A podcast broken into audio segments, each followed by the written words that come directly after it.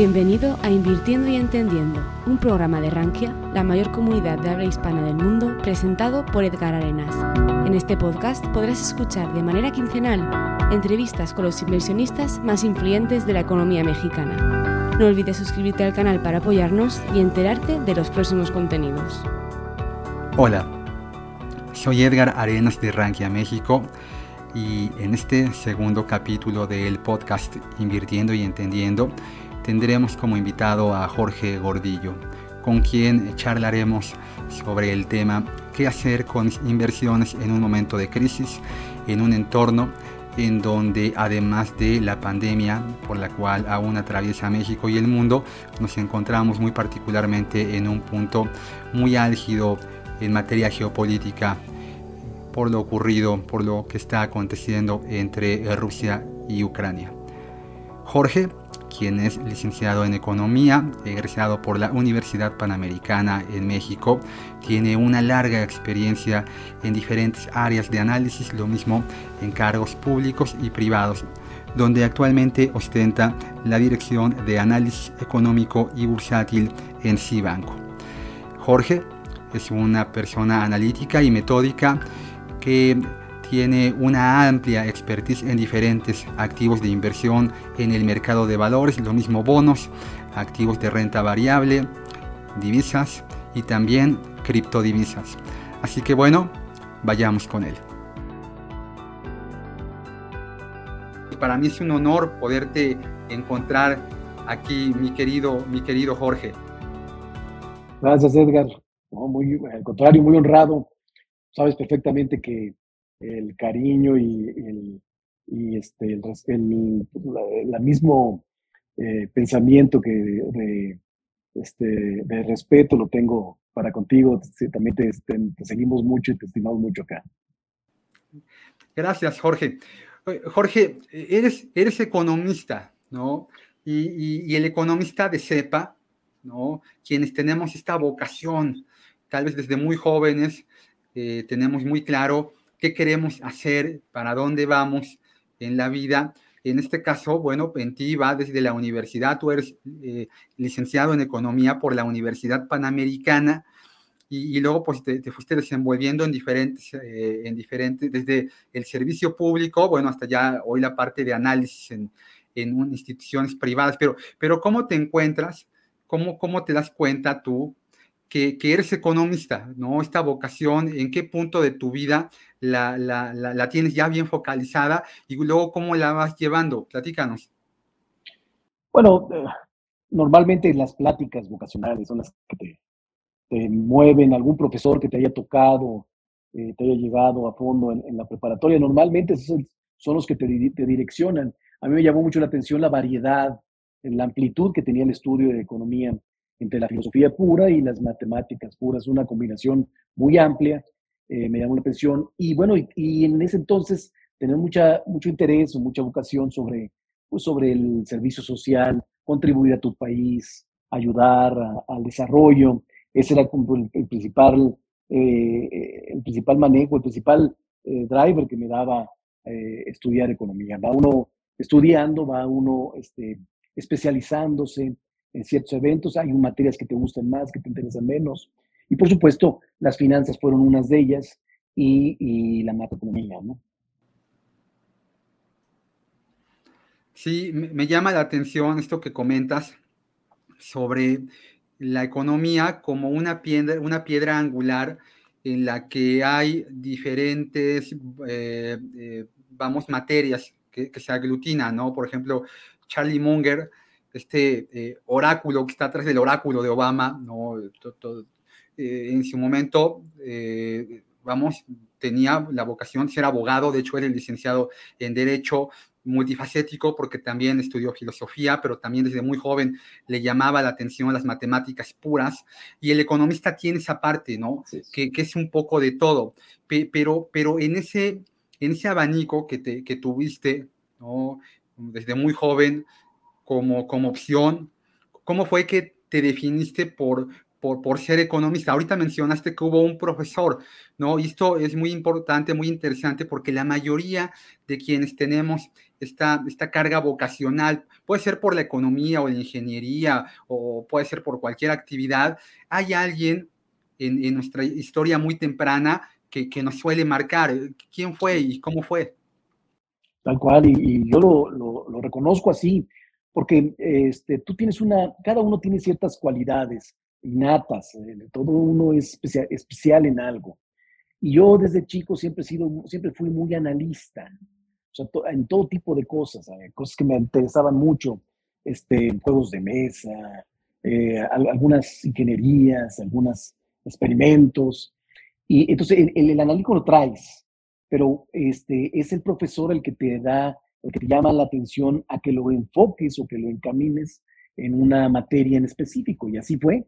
En la, preparatoria tuve un profesor eh, de geografía económica que me parecía fenomenal su, su, clase, cómo lo enfocaba y cómo lo relacionaba a todo lo, lo, que, a todo lo que tiene que ver. A mí me parecía muy claro este, cómo tenías que manejarte o cómo se manejaría, debería manejarse el mundo y cada país en cuestión de desarrollo y en cuestión e económica, ¿no?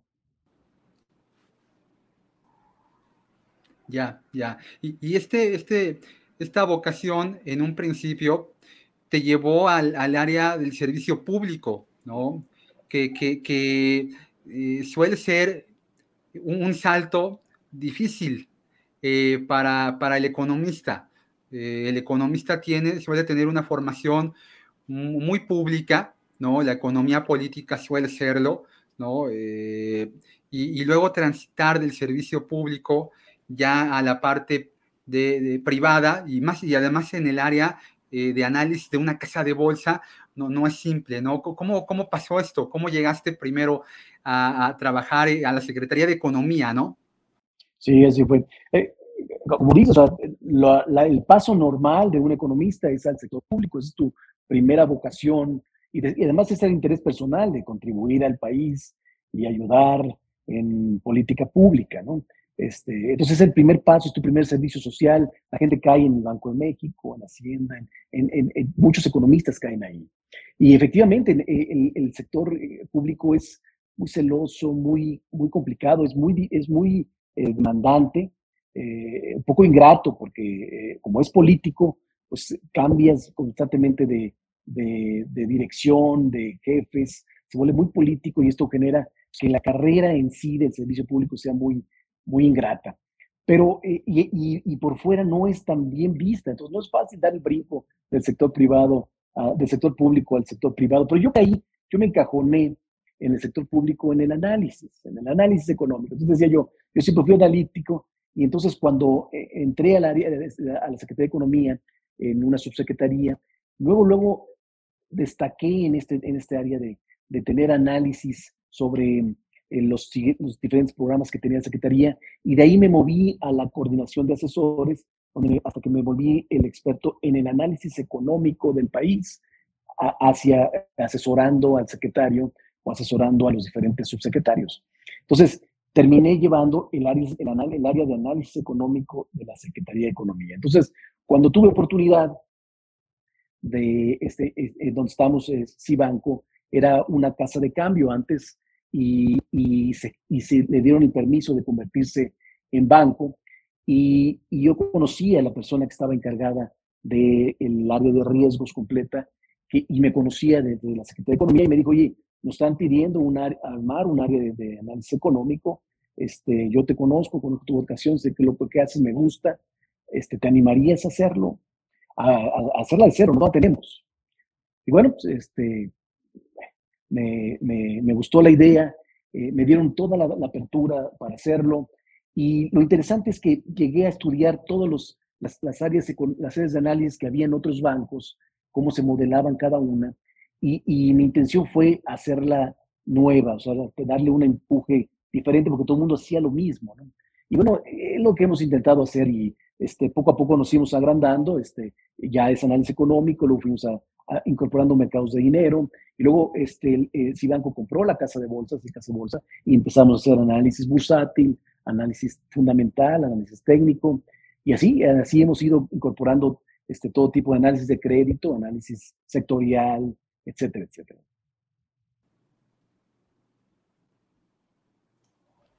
Ya, ya.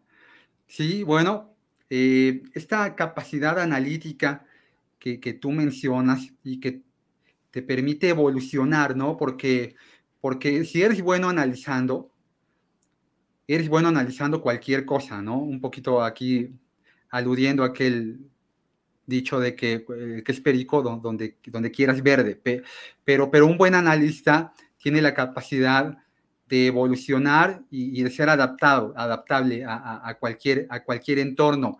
Eh, eh, tú, tú en, en, materia de análisis, ¿hay algo en particular, algún sector, alguna región, algún tipo de indicador que, en el que tú te, recargues un poco más, en el que te sientes más cómodo analizando?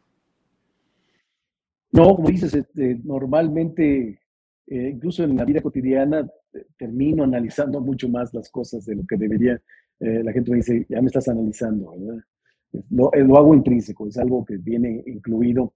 Pero sí, desde que entramos al banco, la especialidad siempre ya, ya se ha enfocado.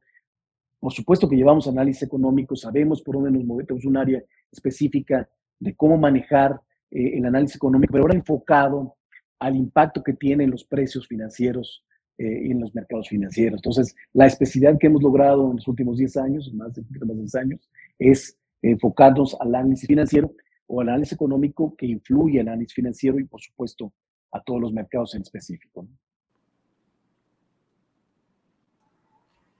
Ya, ya. Oye, y llegaste a echar, andar de cero algo, ¿no? Con, con la implicación de que eso significa una oportunidad, pero también, también un reto, ¿no?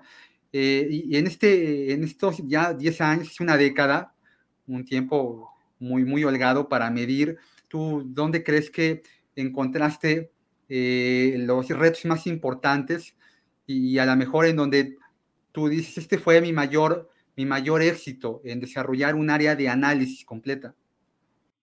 Bueno, eh, en, al final en la, en la en la recomendación, porque eh, uno puede decir, dar un análisis económico y decir, bueno, ¿qué está pasando?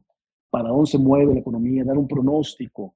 Pero en el, en el sector financiero tienes que terminar diciendo, dando una recomendación en un mercado o en una variable que, no, que normalmente son este, inciertas, ¿no? El mercado bursátil es muy incierto. El, el mercado cambiario, el tipo de cambio, demasiado incierto, mil variables lo influyen.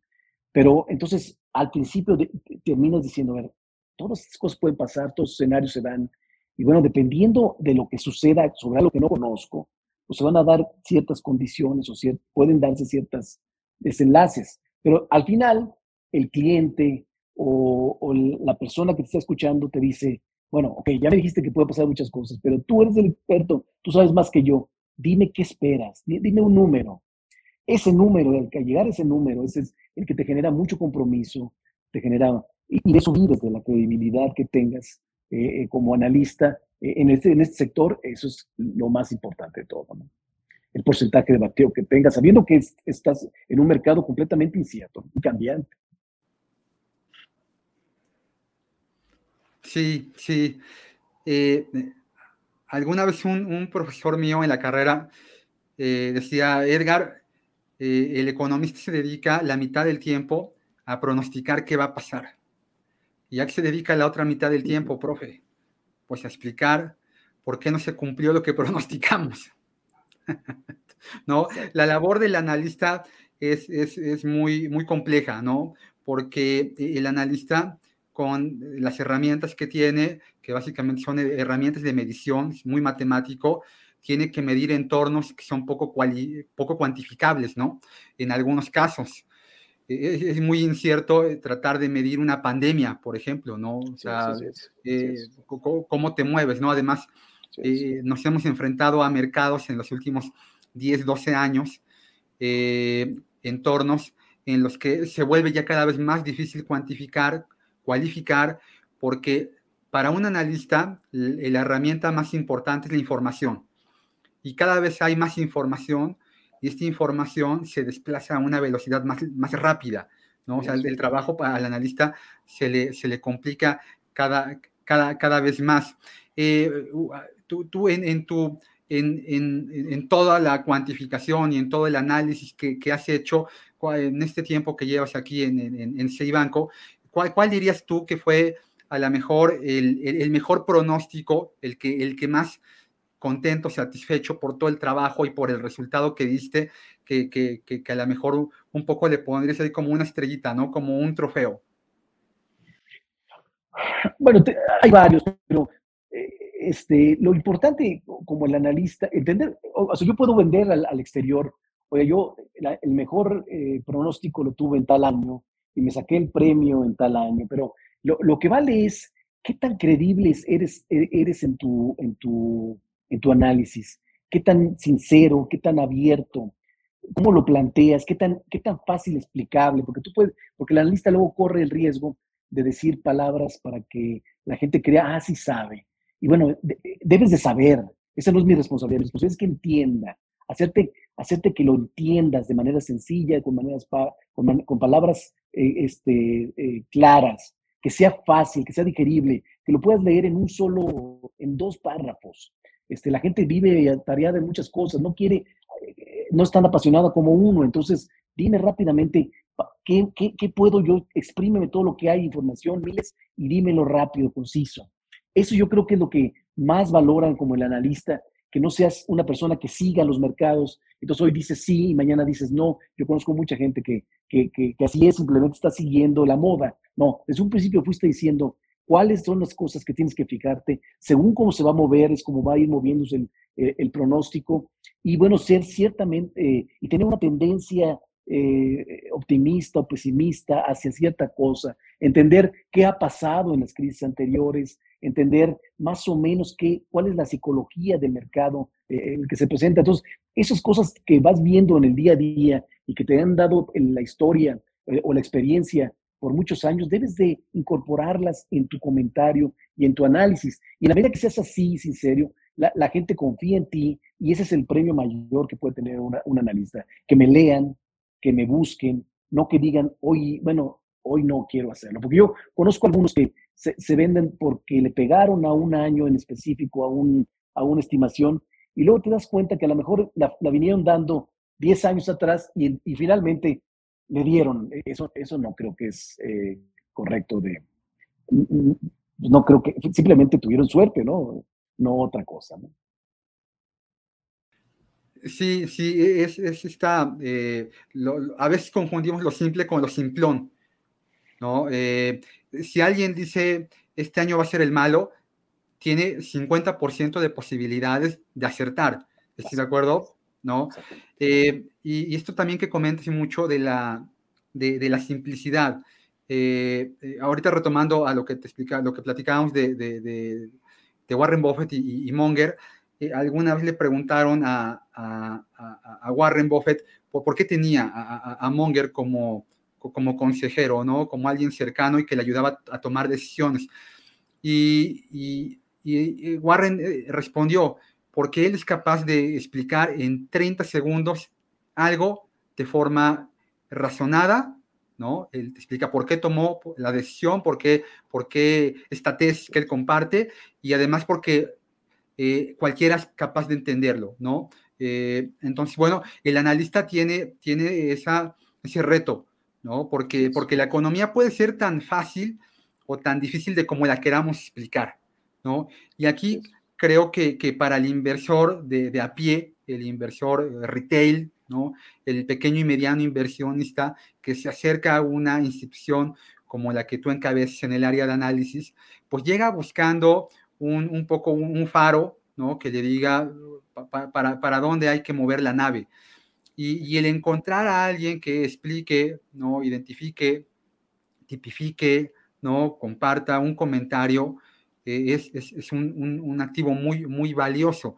En el medio, no sé si tú compartes conmigo esta idea, Jorge, eh, encontramos principalmente a gente eh, que trata o busca que el inversor ¿no? Se ponga a su nivel. Cuando debería ser lo contrario. El analista debería de buscar ponerse a nivel del inversor, ¿no? Sí, sí es. No, esa es completamente nuestra filosofía aquí en el área de, análisis. No, yo no, yo no, yo no quiero, nosotros no presumimos saber, ya, ya, ya lo sé, dalo por hecho que lo sé.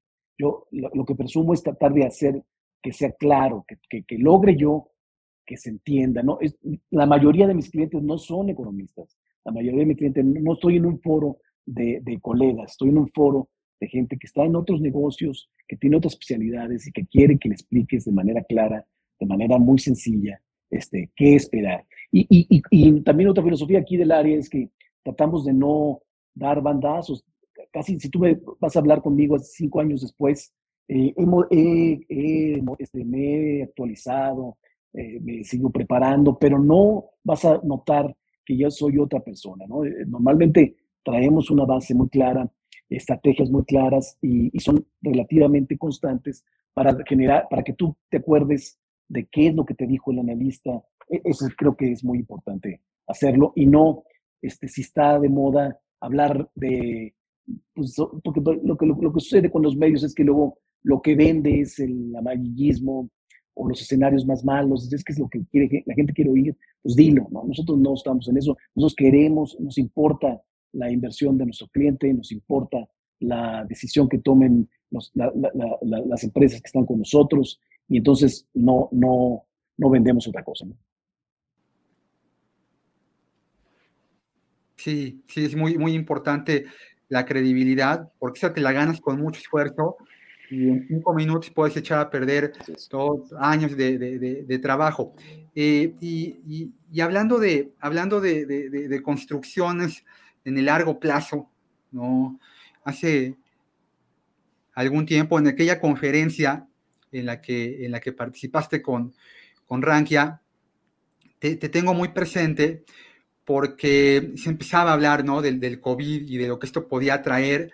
Y, y, en, aquella, en aquella charla donde compartiste mesa junto con otros analistas, recuerdo que, que mencionabas eh, el concepto de crisis eh, adaptado a la, realidad de México. Y hubo un, dato un dato que, a mí me llamó mucho la atención, que, mencionaste, que fue que la mayor parte de las crisis que hemos vivido en, la historia eh, contemporánea, moderna de México, un poquito trasladándolo después de mediados de los noventas, ¿no? A mediados de los noventas el, país se transformó, ¿no? Eh, económicamente, eh, principalmente.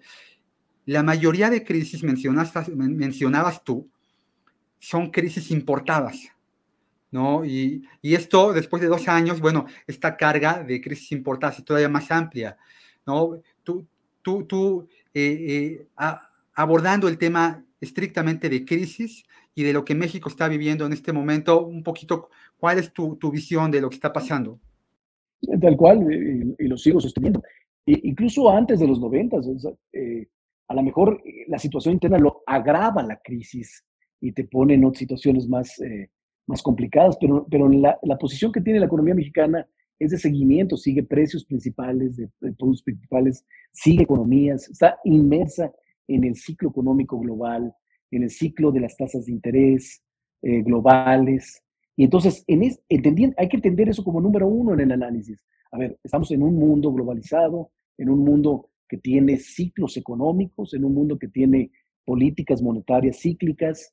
Y bueno, entonces, ¿en qué parte del ciclo estamos? y qué posición de vulnerabilidad, riesgo y fortaleza está nuestra economía para enfrentar esos ciclos. Y entonces, en la medida que estemos esos, vamos a ver qué tan profunda puede ser la crisis o qué tan eh, o, menos profunda o qué tan rápido podemos salir, podemos esperar que salgamos de ella. ¿no?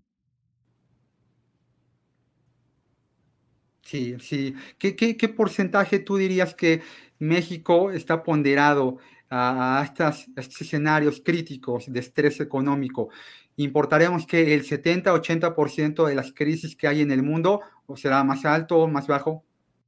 Bueno, yo creo que decir de alto, este 80, 70, 80%, claro que sí. Este, y te digo, bueno, la profundidad de la crisis puede que sea más larga en temas internos, si no estás, eh, si no tienes una, eh, si no estás diversificado en tu producción, si no tienes un plan correcto para, para enfrentarla, si te agarra muy endeudado, si te agarra con eh, una debilidad en finanzas públicas o, con una poca o, con estrategias no, muy eh, ad hoc a la oportunidad que te genera un ciclo económico, entonces se puede profundizar o te puedes quedar atrás, como lo que hemos estado viviendo en los últimos años, donde eh, en los ciclos de Estados Unidos, ciclos económicos de Estados Unidos, que han sido eh, bastante acelerados, los hemos aprovechado menos que como lo aprovechamos hace unos 5 o 10 años.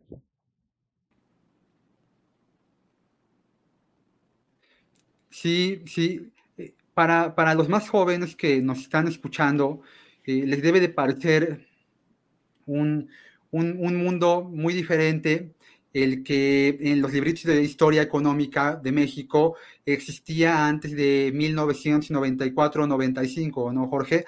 Escuchar hoy que, hay inquietud por la independencia del Banco de México es algo con lo que tú y yo aprendimos a vivir prácticamente pues, toda nuestra, nuestra eh, infancia, nuestra adolescencia, nuestra parte formativa económica. El banco pues no tenía independencia. México vivía muy recargado en ingresos eh, producto de la extracción y exportación de petróleo principalmente.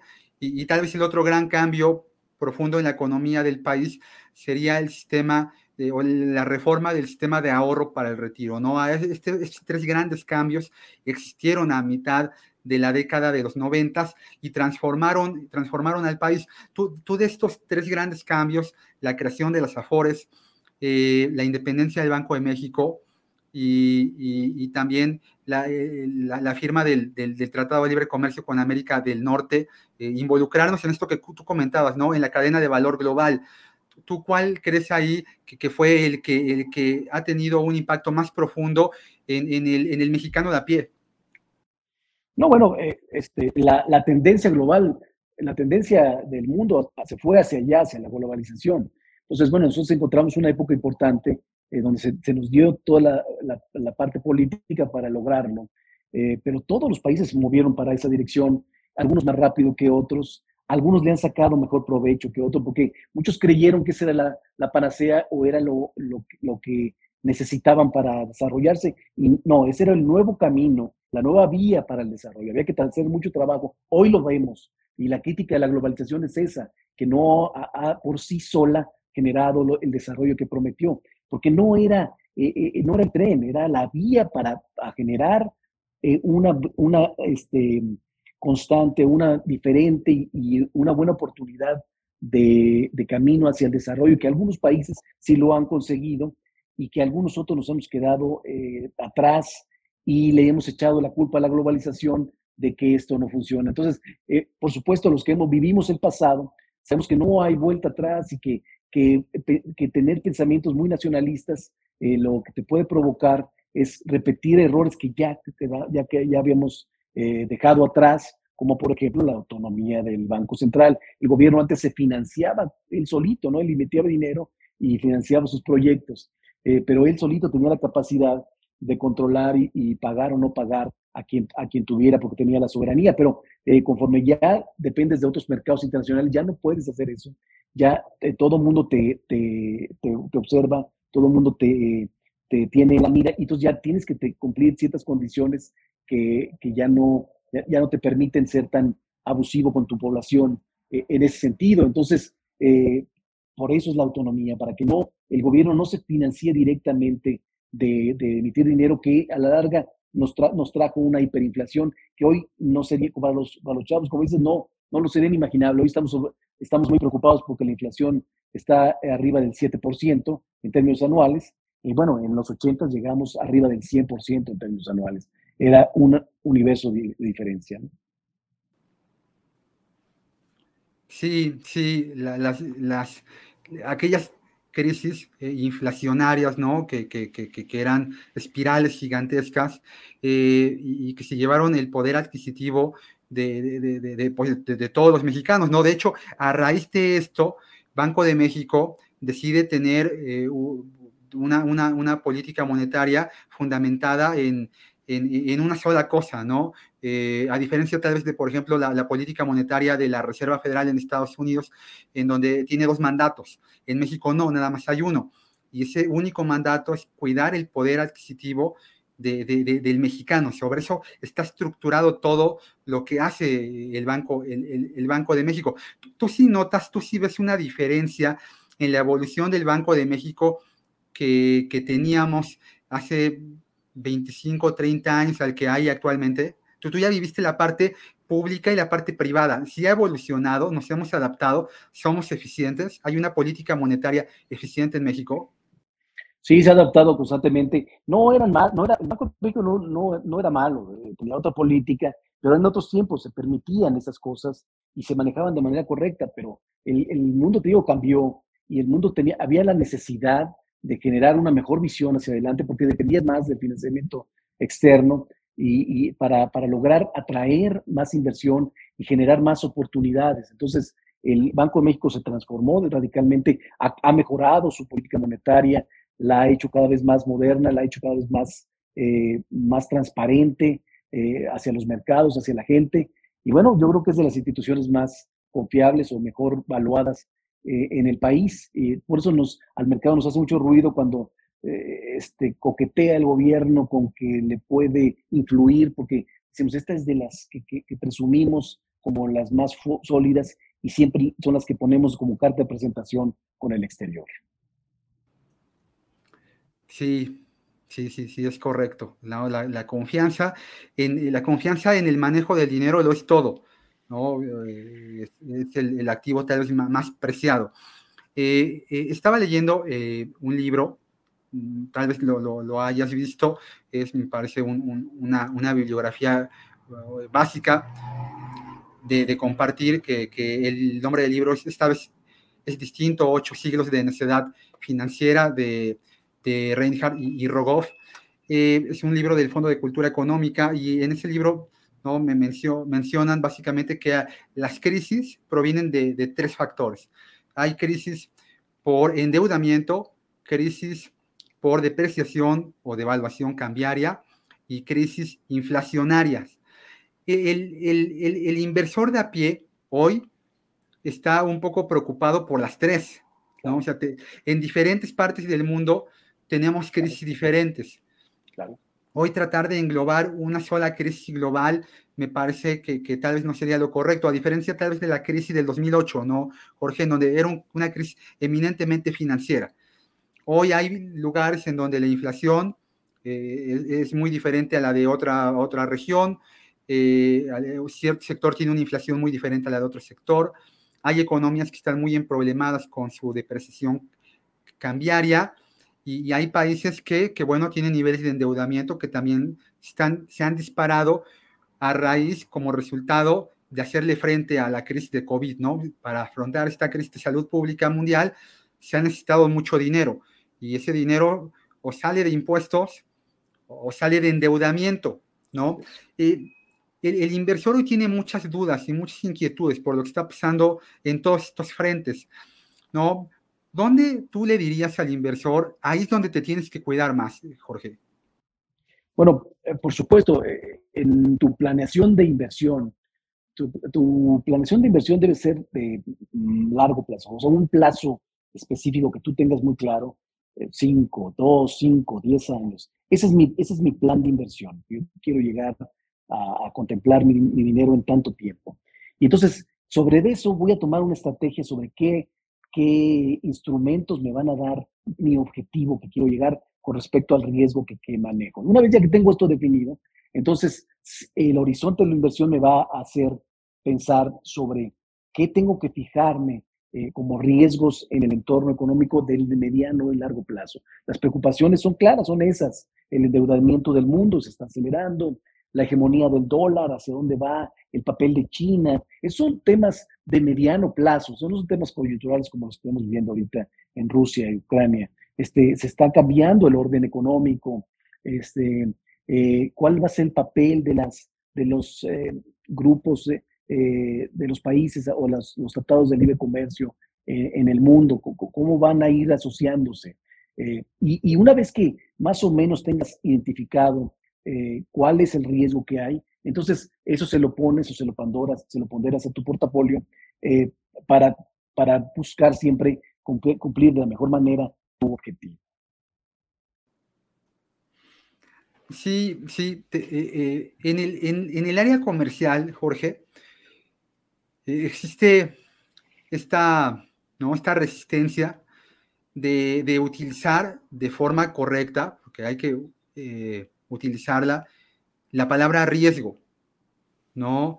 Porque el inversor tiene esa resistencia, ¿no? Esto tiene riesgo, pues no me involucro. Pero, pero cualquier inversión tiene riesgo, ¿no? Eh, para, fíjate, el, el 15 de septiembre del 2008, ya sabes un poco para dónde voy, ¿no? Todo, todo mundo confiaba en que eh, Lehman Brothers era el, el tercer o el cuarto banco de inversión más grande de Estados Unidos, ¿no? Era una institución con un largo historial, prestigio, con una calificación triple A, y, nos amanecimos aquel 16 de septiembre, seguramente eh, ¿no? muy bien comidos y muy bien tomados, con la noticia de que, de que el quebranto más grande en la historia de Estados Unidos se acababa de anunciar, ¿no?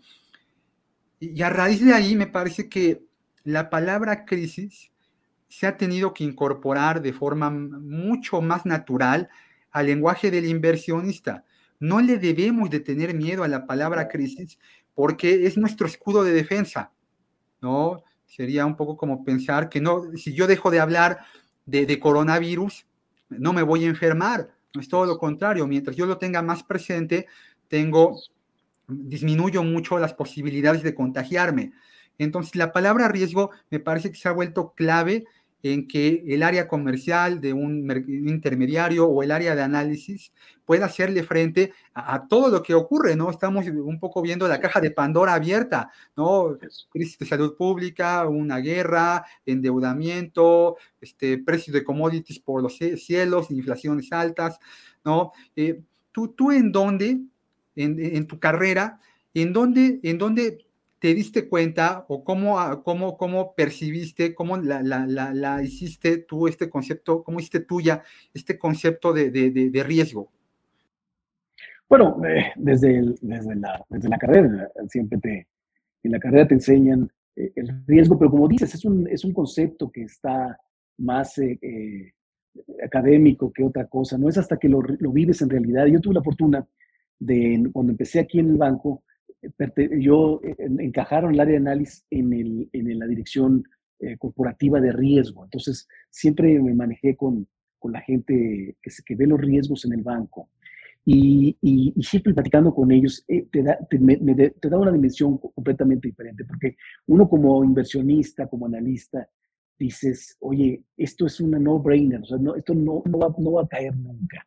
Nunca, nunca este, este, esta empresa me ha dejado de pagar o nunca este sector o esta emisora ha caído, o nunca esta persona siempre ha sido decente, no me va a defraudar.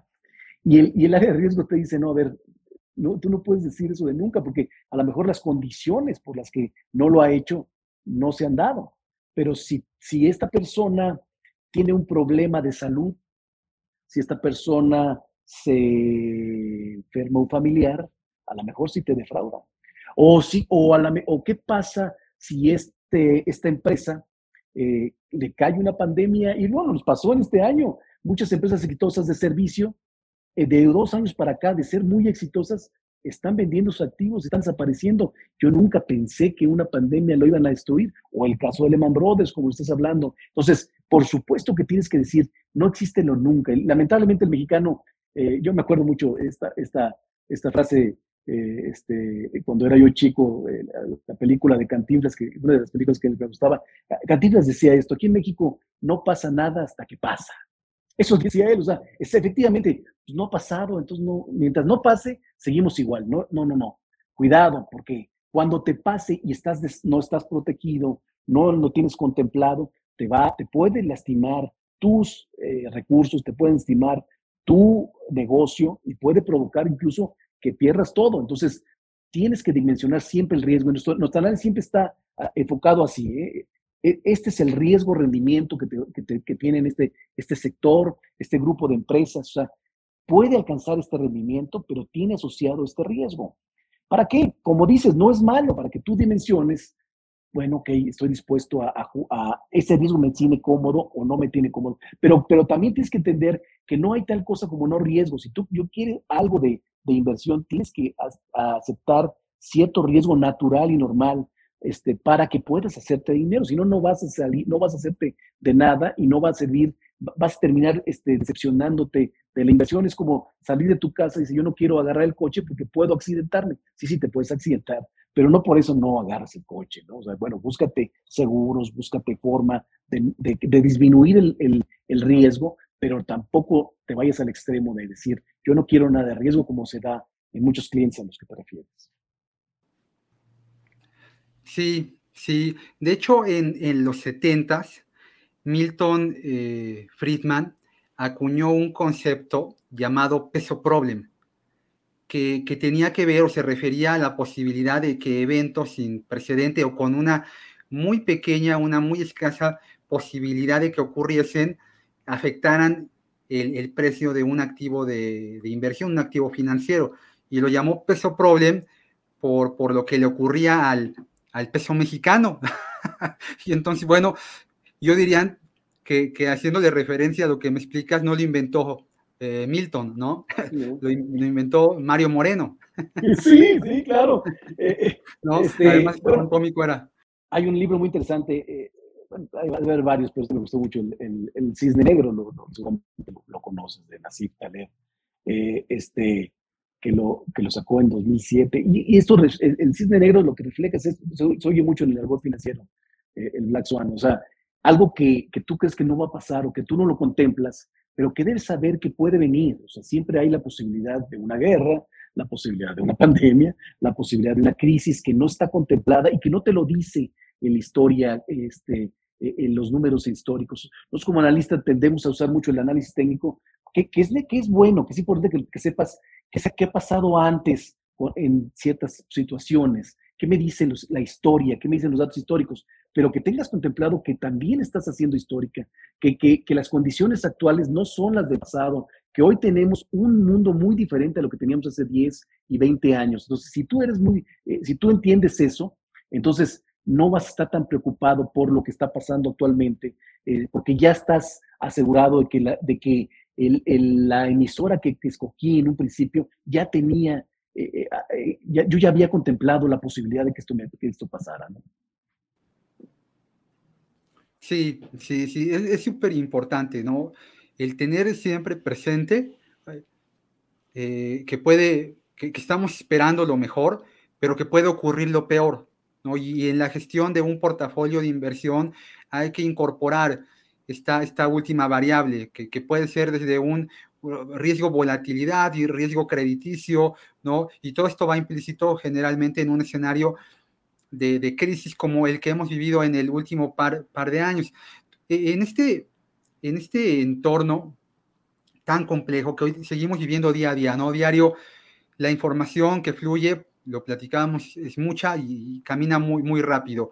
Pero ¿cuál, cuál en, tu, en, tu, en tu visión sería la, la, moraleja que, que, el inversor tiene, debe de tener presente de todo lo que ha ocurrido recientemente en el último par de años, que tú digas, a ver, antes de que te estructures tu portafolio de inversión con esta institución, con este asesor financiero independiente, ¿qué es lo que tú le dirías? ¿Qué le recomendarías a un inversionista? Bueno, primero, tener muy claro el objetivo. ¿Cuál es mi objetivo? ¿Qué es lo que, ¿A dónde quiero llegar con mi inversión? Este, ¿Hasta qué riesgo estoy dispuesto a incurrir para llegarlo? ¿Cuál es mi plazo? yo quiero tener el dinero suficiente para algo en específico o, no, pero, tener muy claro esto. Una vez que ya tengo claro esto, me puedo, ya defino mi perfil. Y entonces este, voy a buscar las emisoras en mi portafolio que cumplan ese objetivo. Entonces, a ver, que algo, algo que, esté cubierto ante estas situaciones que no alcanzamos a ver. Ah, bueno, entonces voy a buscar una empresa que tenga, eh, una visión, que tenga un claro eh, marcaje de valor, que es una empresa que tiene valor y que normalmente no tiene eh, movimientos muy negativos cuando las cosas se ponen mal. Es una empresa de crecimiento, es el sector que hacia donde más moda se está viendo. Entonces, una vez que ya sepas no necesariamente la que está de moda o la que está creciendo con crecimiento muy alto, no, la que es más sólida, la que tiene mejores números eh, estructurales. Entonces, una vez que yo estoy cubierto o ya estoy claro por qué escogí estas emisoras, por qué estas sí me van a llevar a este objetivo, entonces ya estoy más tranquilo porque las cosas que lleguen nuevas no me, no me van a sacar tan rápido de mi estrategia de inversión. No, esto no significa que seas pasivo y que no te muevas, no, puedes ir modificando tu estrategia con el tiempo, pero no, no, esto, esto, pero si yo estoy muy claro por qué escogí las que escogí, este, con el objetivo que tenía, entonces voy a, tratar, voy a hacer que la emoción en la inversión sea menor, porque eh, todos somos humanos, la gente que diga que es totalmente eh, racional y que no se involucra en la inversión, esto eh, está mintiendo, de alguna manera te, te contagia el miedo de la guerra. A mí todos los días me dicen, oye, esto puede ser una guerra mundial. Pues sí, sí puede, pero no creo que todo se llegue a esto. Y el día siguiente, oye, no vuelves a recapacitar, esto puede pasar. Oye, ¿hasta dónde puede? ¿Cuál es el escenario más malo? Todos los días empiezas a contaminarte, contaminarte, hasta que el grado se sabe que venda todo. Y es el peor, el peor pues, que puedes hacer porque eh, agarraste, perdiste, sobre algo que no, no tenías contemplado, perdiste tus inversiones y te fuiste en el peor momento y, esto va a pasar y va a tener otra dimensión y va a recuperarse y entonces este, tu estrategia te contaminó en tus sentimientos y, no fuiste fiel a la estrategia original que tuviste Esto no significa que no puedes hacer algunas modificaciones, pero no hagas modificaciones abruptas en una crisis que está completamente contaminada. Aquí hicimos el chiste nosotros en, el área de análisis que no, para estas épocas de crisis nosotros traemos nuestras cubetas llenas de, hielo, ¿no? Porque eh, aunque, no, aunque no parezca cierto, sí nos contaminamos de los traders, sí nos contaminamos del exterior, y constantemente nos dicen, no, tú ya te perdiste, tú estás muy iluso, muy optimista, este, no estás leyendo bien lo que todos están diciendo. Y entonces te calientas y, cambias de tu decisión eh, eh, o tu, tu opinión o, tu recomendación y al día siguiente se corrige y perdiste mucho dinero. Entonces hay que ser constantes, hay que ser eh, eh, muy, muy, entender cuál, cuál fue el objetivo inicial que me metió en esto, cuál era el riesgo que podía tener, hasta dónde podía yo aguantar ciertas pérdidas o ciertas minusvalías. Y ya con eso, te aseguro que, la, que la, será la mejor estrategia en el, en el plazo que tú quieres ir templado, ¿no? Muchos, a ti te pasa seguramente, muchos clientes te hablan el de, oye, yo no me metí para perder, yo, mi estado de cuenta llega con una pérdida, oh, espérame, Tú no te metiste para un mes o dos meses, te metiste para tres, cinco años. Entonces, tranquilo, vamos a ir modificando esa estrategia de tres, cinco años, no la de uno o dos meses, porque nadie le gana a los picos ni a los valles. Yo, en lo personal, porque soy un poco arriesgado, porque me gusta jugar en Las Vegas, tengo diversificado mi portafolio. Tengo esta, esta estrategia de largo plazo, en donde tengo identificado cuáles son las empresas que quiero eh, que se mantengan. Tengo una pequeña estrategia, un pequeño grupo de empresas futuras, que creo que pues, eh, me gusta el tema de cambio climático, sustentabilidad, bueno, pero eso es un tema pequeño que va a dar en algún momento, y, mi, y mi parte arriesgosa, en donde le busco oportunidades en la crisis en los valles, en, en, en algunas eh, eh, empresas que le encuentro valor. Sé perfectamente que esta es la parte de Las Vegas, que es la parte que puedo y, y me puedo dar el lujo de perder y le estoy jugando constantemente hasta dónde puedo llegar. Entonces, mientras tú sepas que, en qué cajón estás, no vas a ser, no te vas a decepcionar y no vas a moverte mucho en tu plan de inversión. Sí, sí, sí, no, tener muy claro que, que, no hay malos activos de inversión, hay malas decisiones de inversión, ¿no? Todo depende, lo definiste muy bien, como en casillas, ¿no? y aquí es importante también tener muy claro lo que, lo que, lo que Warren Buffett llama como círculo de competencia. O sea, en qué soy bueno y en qué, a qué le entiendo, ¿no? Porque el mayor riesgo de, de invertir en algo es no entender en qué estás invirtiendo. ¿No? Eh, la persona que a lo mejor quiere cambiar el automóvil en, en, algunos meses y que compra, invierte ese dinero en un fondo de inversión de renta variable o compra acciones no importa de la empresa de la, que estemos hablando, y se atraviesa la, la, cepa Omicron, y luego se atraviesa la, la guerra Rusia-Ucrania, y en lugar de que cambies tu automóvil por uno mejor, tienes un escenario en el que muy probablemente ni siquiera te va a alcanzar para, para, para, comprar otro carro igual al que tienes, ¿no? Te irías por una Caribe 87, ¿no? o por un, Ford, un Ford Valiant 75, ¿no? es muy importante segmentar, identificar que, que y esta parte de segmentación eh, eh, en, la, en, la, casilla de, de, un poco especulativo, lo que tú llamas un poquito como arriesgar, como ir a Las Vegas, Sí. ¿Tú qué opinas de, estos activos nuevos digitales, de las criptos, de los NFTs, en donde si bien es cierto hay mucha gente a la que le va muy bien, ¿no? Hay gente que conocemos que, bueno, le ha pegado, hay gente a la que le va muy mal, ¿no? Esta, esta, ¿no? esta bifurcación. Tú, tú, tú, tú te consideras un, inversión, un inversionista lo suficientemente arriesgado como para diversificar patrimonio ahí en este tipo de activos? No, es completamente un activo muy atractivo, es nuevo, por supuesto con mucho movimiento, pero claramente para mí en mi cabeza está en el, cajón del riesgo, en el cajón de Las Vegas.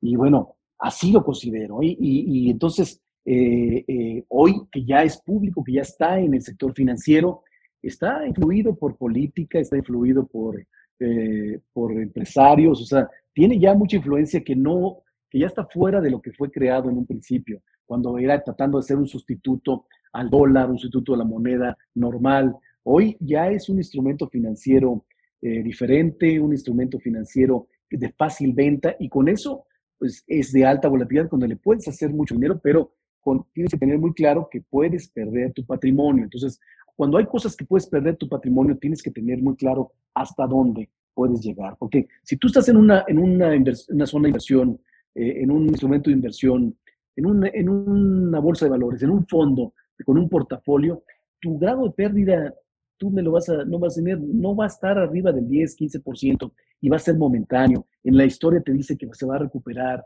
Entonces no estás perdiendo tu patrimonio. Pero si tú te metes en, en, una, en uno de estos activos o en un derivado, puedes perder los 100 pesos que metiste, no, no, no el 10% de su valor, sino todo. Entonces hay que considerarlo, eh, hay que saber que estás ahí.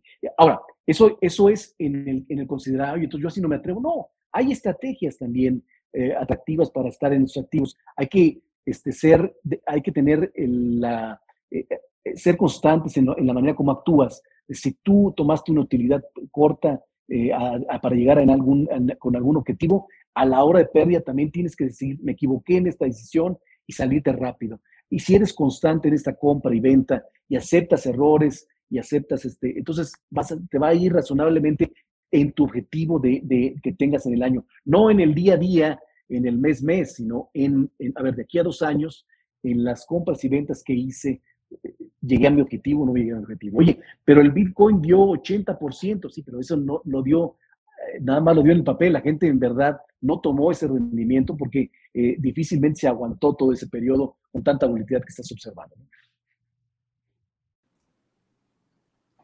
Sí, sí, el, buen inversionista, Jorge, eh, además en un entorno de crisis, debe de, ser muy, muy disciplinado. ¿no? La, disciplina, la constancia, la consistencia paga en cualquier ámbito en la vida. No, no, no es meramente un tema, un tema de inversiones. Y, pero en un entorno de crisis, la consistencia, la constancia es, muy difícil de llevar a cabo, ¿no? Existen estos sesgos cognitivos al final, como tú lo decías, bueno, somos seres humanos y a veces la mayoría de las emociones prevalecen sobre las razones, ¿no? Quien logra un poco voltear esto, bueno, eh, es alguien, es alguien un poco diferente, pero la mayoría del inversionista al que tú le haces un análisis, porque tú le haces análisis a lo mismo a un inversionista patrimonial al que le compartes tu visión en un programa de radio, de televisión, o te llama una empresa muy grandota, clientes muy grandotes que seguramente tienes y te dice, oye, pues, pues, ve, va a haber una guerra nuclear, ¿qué hago? No? Porque cuando hay una guerra nuclear, el mundo se, se volvería un, imperio de cucarachas, no habría para más. Pero, pero mantener esa constancia, esa disciplina que, que, debe de tener el, el, inversor y que tiene el analista, eh, es lo más difícil de, de, lograr. Tú, tú ahí, desde un principio, fuiste muy claro, soy muy, muy analítico ¿quién te enseñó esta parte? ¿O a quién se la aprendiste? ¿Cómo analizar? Porque digo, analítico, así, así, así, así soy. ¿Cómo analizar? Creo que sí tuve un, este, eh, mi primer jefe cuando entré a la Secretaría de Economía, eh, es, completamente el que me marcó como economista, como analista, este, eh, porque me hizo exactamente ver esto. Tienes que ser estructurado en tu manera de, analizar, siempre tienes que buscar que la correlación no sea algo que, que, simplemente se dio por, suerte, sino que tenga una, que tenga una razón atrás, tienes que buscar también una teoría, tienes que buscar historia, tienes que ir eh, estructurando tu análisis de tal forma que sea constante y que eh, vaya teniendo el mejor resultado. Eh, él, por mucho, me hizo entender la economía muy diferente a la que había vivido yo en la, carrera y por supuesto me marcó y, me hizo pues, tener un poco muy claro qué tipo de analista que, me gusta ser, ¿no? Sí, sí, oye, y, a pesar de estas virtudes que, tienes, que tiene el analista, ¿no? Eh, también, bueno, pues el mercado te, te, hace, te provoca errores, ¿no? O sea, no, no, eh, no, no, hay que darnos un baño de, de, realidad, de humildad, quienes nos dedicamos a esto, porque a lo mejor quienes nos ven, nos perciben en un medio de comunicación, nos entrevistan, tenemos algo, un poco de, vitrina y, piensan, bueno, este se la sabe de todas, todas, ¿no? Y ven a Jorge y dicen, bueno, sale en la televisión y en el radio y todo el mundo lo consulta, pues bueno, pero, pero tú en, en este tiempo que llevas ya en, esto, ¿cuál, ¿cuál, crees que, que, fue? Ya dijiste un poco, no, no, no, no, no siempre he sido atinado, pero ¿cuál fue tal vez el desatino más importante que tú digas, híjole, yo, yo, yo tenía muy claro para dónde iba este, esta, este título, este bono, esta acción, esta divisa, o este, y, no, y no pasó? No, ah, en, en, innumerables ocasiones, y, normalmente recibes el reclamo, ¿no? Hay mucha gente que eh, que nos dice, oye, tú dijiste que se iba a bajar el tipo de cambio, este, y está arriba, sí, pero este, Rusia invadió Ucrania y pues subió, lamentablemente. Pero no puedo yo estar constantemente reclamando o, justificando decisiones, hay que decir, sí, efectivamente, eh, se toman en los errores, eh, mejoras del modelo, incorporando estos escenarios que no están eh, contemplados y intentas que, en tu siguiente pronóstico pues tenga la suficiente variación para contemplar algo que no, no, no claramente lo, lo, lo, puedes eh, dimensionar o lo puedes ver. Eh, de tus errores siempre se aprenden. en específico, el tipo de cambio, por ejemplo, es el, de las variables que más nos piden en el banco. Es más difícil de, de, de, predecir porque este, lo, influye todo. Entonces, hay una teoría en el tipo de cambio, a mi juicio, yo así como la veo, ¿no? El, el, el, el este, el momento que nos volvimos tipo de cambio flexible, entonces lo que debería de regir el tipo de cambio es la diferencia entre los precios de, de los países que más comercias y tú, en este caso Estados Unidos, si tiene una inflación menor y tu inflación es más alta, entonces este diferencial de inflación lo debería ir cubriendo el tipo de cambio para que sea parejo el, el, comercio.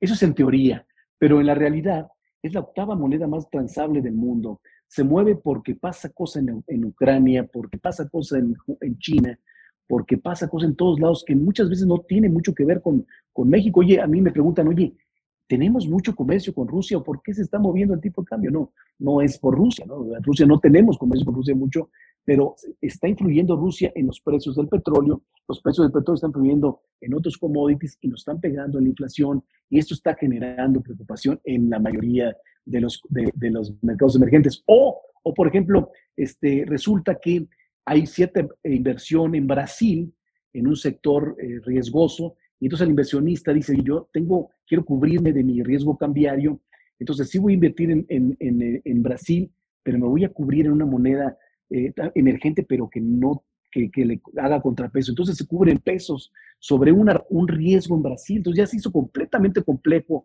el mercado. No tiene nada, muchas veces que ver con, temas internos o temas del gobierno, ya incluso ni siquiera con temas de Estados Unidos. Y entonces, al ser muy complejo, no es fácil proyectarlo al, inversión, al, al, cliente decirle, este, todo lo mueve y entonces todo puede pasar. Yo no puedo decirle todo puede pasar. Simplemente tienes que decirle, bueno, la tendencia viene de esta manera, el ciclo en el que está moviendo las tasas de intereses en este sentido, eh, la, economía está en esta posición, debería el tipo de cambio estar moviéndose en este rango o, con esta, con esta eh, eh, tendencia, con esta dirección, con una variabilidad fulanita medida también matemáticamente que trata de contemplar esos fenómenos a los que me refiero. Pero hay veces que son fenómenos todavía impensables y, son, y, con reacciones completamente diferentes a las que han pasado antes. Entonces, hay que volverla a incorporar constantemente al modelo y, y, ser y ser claros en decir, bueno, no se dio lo que pensamos y replanteamos otra vez el argumento. Sí, sí, de, hecho, de cada 10 operaciones entre pesos y dólares, 7 se hacen fuera de México. La, el, impacto que, nuestra moneda tiene viene de fuera, ¿no? Eh, se está cumpliendo también un par de años de esta eh, evolución que tuvo el tipo de cambio, ¿te acuerdas? Al principio de la pandemia, que lo llevó de 21 en... No, bueno, de 21 no, estaba en, 20 a, principio de, del 2020, ¿no? Muy cerquita de 20 y lo llevó para mediados de abril a niveles de 24.79, 24.99, ¿no? ¿Cómo, cómo, cómo, reaccionaste en ese? O sea, fueron dos, tres meses eh, tal vez los más movidos de tu vida, ¿no? ¿Qué, pasaba, ¿Qué pasaba en el área de análisis de, la empresa en la que viví, trabajabas, vivías seguramente? No sé a qué hora llegabas y a qué hora te ibas, pero ¿cómo fueron esos 90 días? Es muy importante como, como, como, lo dices y es muy interesante porque te vuelves en el área menos, eh, es el área que más, en donde más buscan respuesta, ¿no? me hablan, oye, ¿qué está pasando? ¿Qué va a pasar? Y es cuando menos respuesta hay porque están completamente ya está el mercado en, un grado especulativo 100%, o sea, ya no hay racionalidad en lo que está pasando.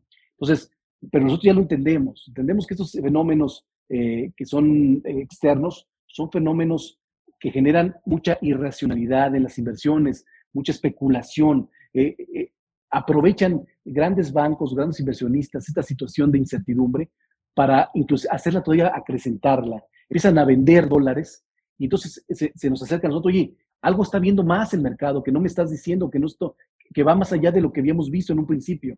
No, están especulando, están empujándola a cierto nivel, porque tan es así que de repente llegó a cierto nivel y empieza a bajar, empieza a corregirse. Dice, bueno, ¿qué, pasó? ¿Ya se arregló todo? No, no se arregló todo. Simplemente eh, fue el mercado aprovechó la oportunidad, lo exageró, vendió el rumor, vendió el miedo, la gente cayó en, esa, en, esa, en ese miedo y mucha gente está haciendo mucha utilidad con la incertidumbre, con el miedo. Hay que entender cuando el, mercado está en un grado especulativo, es muy difícil expresarlo, con, es nuestra parte más difícil de, tratar de convencer a la gente que hay que estar tranquilos. Ahorita no, ahorita no te acerques a la computadora, no lo veas, no caigas porque vas a perder mucho dinero. Eh, es cuando más nos hablan, oye, cómprame dólares. No, está en 24, no compres dólares. Ahorita no, ya se te fue. Pudiste haberlo hecho antes, no lo vimos, no, pasa nada. Esto ya está especulativo, se va a tranquilizar, vamos a tener otro, otro tipo de, de estrategia cuando venga eh, eh, el rebote. Este, ese es el, a lo que me refería con tener los pies en, en hielo y tratar de decir, bueno, ¿en qué situación estamos? ¿En una situación especulativa? ¿En una situación de mucha eh, temor, de mucho euforia completamente psicológica? ¿O sí es fundamental? ¿Sabes que esto ya no va a regresar nunca? Y normalmente esto no pasa porque el, mundo no cambia de un día para otro, simplemente sale un fenómeno eh, que, lo, que lo mueve, que lo proyecta, pero todos, todas las economías se, se unen para tratar de, de, atacarlo y resolverlo y tratar de llegar a cierta normalidad, como pasó en la pandemia. Muchos pensamos que, muchos pensaron que ya no iba a haber una normalidad, que esto ya se iba a acabar, y no, todo el mundo se, se, se puso las pilas, salió la vacuna a nivel histórico de, de tiempo, este, bueno, sí tuvo sus efectos, pero se corrigió y se va a corregir la guerra en, Ucrania y Rusia. Va a llegar un nuevo orden. Está difícil dimensionar cuál, cómo se van a poder eh, subsanar todas estas cosas que están pasando, pero van a, van a pasar porque les conviene a todos. Y entonces, si lo piensa uno de esa manera, entonces hay que tener eh, estrategias de calma cuando la cosa está en pavor. Lo, lo, que debimos de haber hecho es, antes de que pasaran, tener, eh, estar en, en, la inversión que te tenga más cómodo y que, tenga, que te, que te evite que la volatilidad se pase de tu riesgo o, lo más contemplado.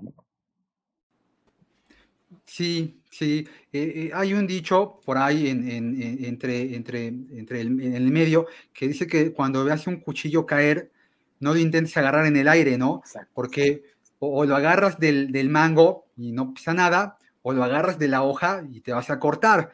Bueno, en un entorno como, como el actual, ¿no? Lo que está ocurriendo en, en, Rusia y en Ucrania, estamos en ese momento de mucha hiper, hipersensibilidad de mercado, pero, pero el tiempo lo soluciona todo. Eh, fíjate que, que, revisando una, una gráfica de lo que ha ocurrido en momentos eh, disruptivos de guerra, encontramos que el, el mercado se da la, la, vuelta y además se da la vuelta muy rápido. Fíjate, eh, desde el momento en el que empezó la, Segunda Guerra Mundial, hablamos de un evento catastrófico, un evento disruptivo a nivel que cambió el mundo para siempre, en los siguientes 10 años, posguerra, eh, el mercado de renta variable norteamericano pagó un 108%. Eh, eh, durante la, guerra de Irak, ¿no? a partir de que empieza la invasión está a, Irak, que como resultado de la invasión de Irak a Kuwait, el mercado de renta variable pagó un 117%. Eh, y así va subiendo. Después de la guerra de Vietnam, 184, la guerra de Corea, 372, y, y, la, y la guerra del Golfo, eh, desde que empezó hasta que Estados Unidos un poco decidió ya salir de, de, de esa zona del, del, mundo, el rendimiento del mercado de renta variable norteamericano pagó en 10 años 461 ciento, ¿no? pero, pero es, ver no la foto, sino ver la película completa, ¿no? Que, es lo más complicado, ¿no? Lo que te marca es la foto, ¿no? El, pictograma que estás viendo ahí, que está muy feo, y, es, híjole, porque la historia, eh, si, bien es cierto, no se repite, sí rima muy bien, ¿no? Pero, pero, necesitas tú, como decías, esta parte que ustedes cumplen muy bien en un evento eh, como este de crisis, ¿no? Que, que es ser como, como el, la cubeta de hielo, ¿no? A ver, yo tengo toda la información, todos los datos, y aquí estoy para cuando, para cuando me busques. Obviamente, eh, a, un área de análisis es, muy difícil llamar, ¿no? O sea, no, no, no, no es tan sencillo como que yo estoy ahorita en, mi negocio o en mi oficina eh, y digo, ¿y ahora qué hago con mi dinero? Levanto el teléfono y me va a contestar Jorge Gordillo. No, no es tan fácil, ¿no? ¿Cuál es el camino en el cual tú bajas la información dentro de todo el conglomerado de, tu, de la empresa en la que colaboras? Bueno, eh, tenemos eh, reportes eh, diarios, tenemos reportes semanales, tenemos recomendaciones técnicas, tenemos análisis de las empresas cuando van reportando trimestralmente sus números, que eso es muy importante porque, bueno, oye, está muy caliente este tema de la guerra pero la empresa donde estás invertido, donde nos escogimos en un principio, eh, sigue sólida en, sus en, su, en su estructura este, de estado de resultados, estructura de balance, este, sigue sólida en, sus múltiplos. entonces, tranquilo, esto va a ser temporal, va a recuperarse, tiene buenos planes de crecimiento, está en el área donde no se le va a ver afectado estructuralmente eh, este, su, su, su, proyección. Entonces, hay que estar con cuidado. ¿no? Oye, estoy justo en la empresa que sí tiene mucha influencia en los commodities o en los precios que están siendo directamente afectados en Rusia. Bueno, entonces, ahí hay que, habría que tomar una estrategia de qué, cómo, lo, cómo, la, eh, cómo nos movemos hacia otro tipo de, de, estrategia, pero otra vez contemplando el largo plazo eh, o el, horizonte que tienes de inversión y ya no voltear atrás porque dices, bueno, ay, me equivoqué, y se recuperó, no, a ver, la intención que teníamos era el objetivo, porque luego también a mí me pasa mucho este, con las empresas eh, eh, este, que tienen eh, comercio exterior, ¿no? Dicen, oye, yo les digo, a ver, ¿cuál es tu tipo de cambio que te tiene en proyección, que te tiene, en, que te tiene bien para tu negocio? No obstante, entonces es una estrategia que se mueva alrededor de ese. Y luego dice, oye, pude haber ganado más, no, no, no pienses en, en pude haber ganado porque tú no estás en ese juego. Tú estás, tu objetivo es llegar a una proyección cercana a lo que tú tenías, porque tú te dedicas a hacer zapatos, tú sales al zapato, no saques al, a lo que es volátil e incierto. Bueno, en la inversión igual. A ver, mi objetivo de inversión era el 20%, el 40% en tantos años. Ok. Oye, pero le pude haber se me fue el 80 y el 100, ¿no? Espérame, ese ya era otro plan. Mejor eso encasíllalo en tu cajón de Las Vegas, en tu cajón de las apuestas, en, tu cajón de, otra cosa, y ahí sí juega el que sí me hubiera, ganado la final fulanita o, o, lo que quieras. Ahí sí, pero en tu plan de inversión, en tu patrimonio, no cambies de pensamiento. Y cuando sea crisis, recuerda por qué invertiste y por qué estás en esa inversión. Y eso te va a dar la tranquilidad de no cometer un error, porque lo que, lo que sucede, lo que nos pasa mucho es que los clientes nos buscan para vender sus acciones cuando hay crisis o para comprar dólar cuando hay crisis, o sea, en el peor momento. Y nos buscan para comprar al revés, para comprar acciones cuando el mercado está muy caliente o este, eh, vender sus dólares cuando el tipo de cambio está en, no en condición. Entonces, si tienes un objetivo y es un objetivo de mediano plazo, vas a estar normalmente bien, eh, eh, este, no contagiado por el sentimiento. Entonces, primero decíamos, primero tenemos reportes, también tenemos juntas con nuestros promotores semanalmente, donde tratamos de, de, de darles argumentos para que asesoren de la mejor manera a sus clientes. Tenemos algunas pláticas regulares con clientes directamente, este, algunas llamadas directas, algunos otros reportes un poco más específicos, un poco más completos. Y bueno, normalmente ese es más o menos el camino que intentamos para abarcar la mayor cantidad de cosas. Hay, hay reportes son comunes, esos sí están en redes sociales, son a la vista todos, eh, algunas entrevistas que intentamos este, posicionar nuestro punto de vista, porque eh, en, en, este mercado no necesariamente tiene uno la verdad, simplemente tiene uno su punto de vista sobre cualquier, sobre alguna situación, y bueno, hay que venderlo como tal, ¿no? Ok, ya. Jorge, y, ya eh, el tiempo se ha ido muy rápido, la verdad es que la plática ha estado muy, muy a gusto.